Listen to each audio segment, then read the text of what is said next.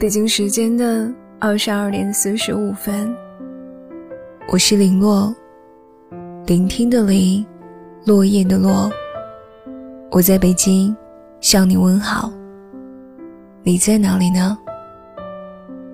关注微信公众号“五十二秒平行时间”，收听更多节目，讲述你的故事。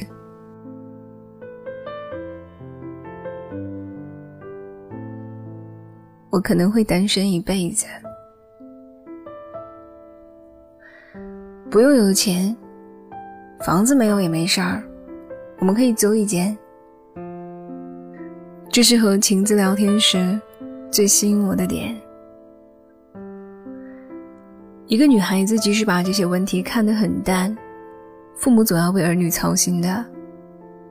不想她接着说：“我父母比较民主，都同意。”我不知道这话该怎么才能接下去。一个男生听到这样的条件，多多少少会有那么一点窃喜，但随之更大的是恐慌，就好像是捡到了一个巨额的现金，害怕受到威胁生命的勒索，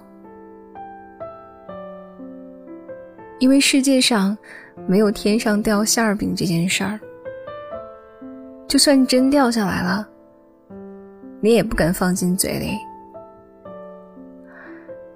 晴子刚过三十岁生日，身边的人总是善意的提醒她说：“该结婚了啊，年纪那么大了，再不结婚就没人要了。”晴子总是微笑着点点头。而另一波朋友又有这样的说法，说：“这个年纪啊，还是多赚点钱。”其他的都不是事儿。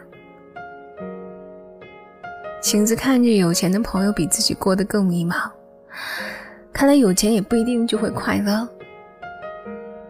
他处在这两类人之间，像是一个不听话的坏小孩，梗着脖子寻找自己的路。没合适的吗？我开口问道。是没有合适的。如今的感情缺少了以前的小美好。曾经以为女生很现实，结果男生比女生更加现实。接着，晴子说出了自己的故事。男朋友和她相爱的时候，竟然和其他的女生同时发生关系，她就毫不犹豫地说出了分手。事后。那个前任对他的评价是：“你很善良。”善良这个词什么时候成了傻白甜的代名词？善良不是对人宽容吗？难道他口中的善良就是人畜无害，脚踏两条船而不争，甚至原谅？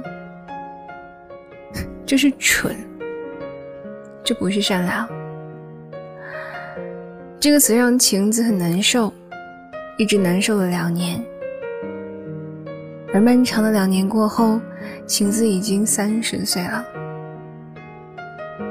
好多优秀条件好的男生都对晴子抱有好感，可是他总觉得自己不够好，配不上对方，或者是心里还没有彻底放下一个人。屋子没有打扫干净。不能让下一位住进来。有的时候，越恨代表着越难忘。两年的时光里，晴子总是想：你不是说我善良吗？我以后可得变得厉害点儿，耍点心机，让他后悔，说我笨。就等着这么一天，然后拒绝所有的人。不料后来他结婚了，而且大方的递上了请柬。晴子想，这也许是他最后一次，也是唯一一次耍心机的机会了。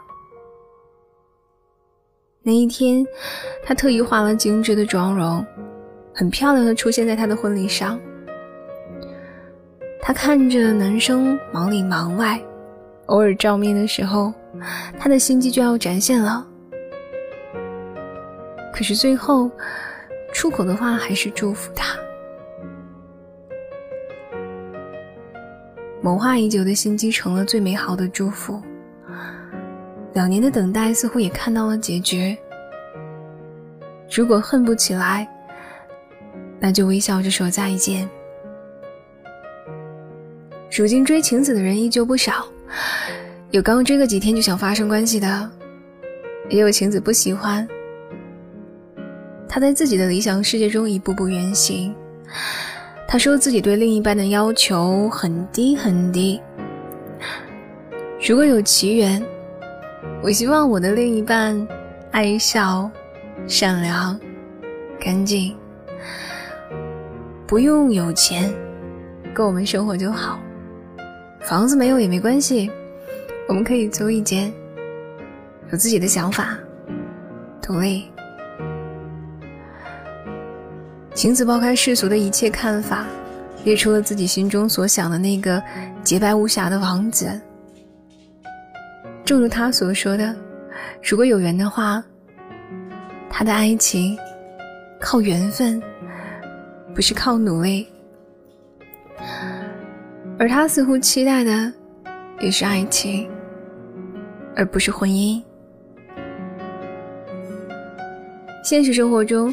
婚姻可以靠爱情，也可以靠努力争取。一旦放弃了世俗的某种价值，纯粹的婚姻便很难持久。为什么晴子找不到另一半？网上有这样半句话：独立自主的女生往往有主见，男生不容易得手，所以。这句话没有说完，但是潜台词似乎是在说：男生追这样的女生容易心累，而且成功率极低，还不如就此收手，找个善良的那个。我说，要求太多，很难找到合适的。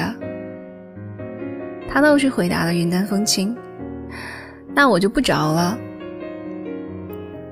我问他，有过孤独的时刻吗？他说还好，天冷会有点儿。周围的闺蜜都结婚了，自己一个人会不会觉得？他说偶尔会，不过更多的时候，我更喜欢自己发呆。我不知道其他大龄女青年是怎样的心态。总觉得晴子看似要求很低，其实是有很高很高。他沉浸在自己的理想世界之中，就等着现实中出现和他想象所差无几的那个人。人心难猜，茫茫人海中，这样的概率似乎是很低了。也许是被前任伤得太深，某种程度上也失去了爱人的能力。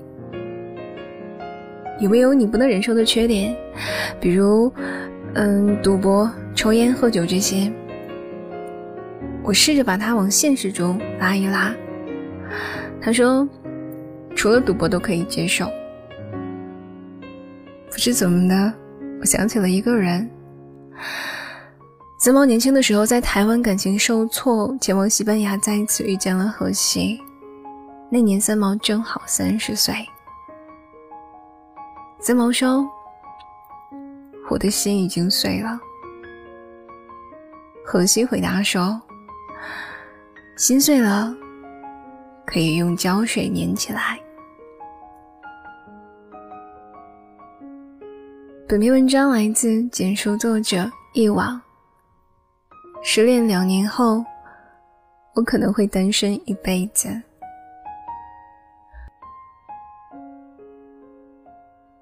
你可以订阅微信公众号“五十二秒平行时间”，收听更多节目。我是林洛，祝你晚安，好梦了。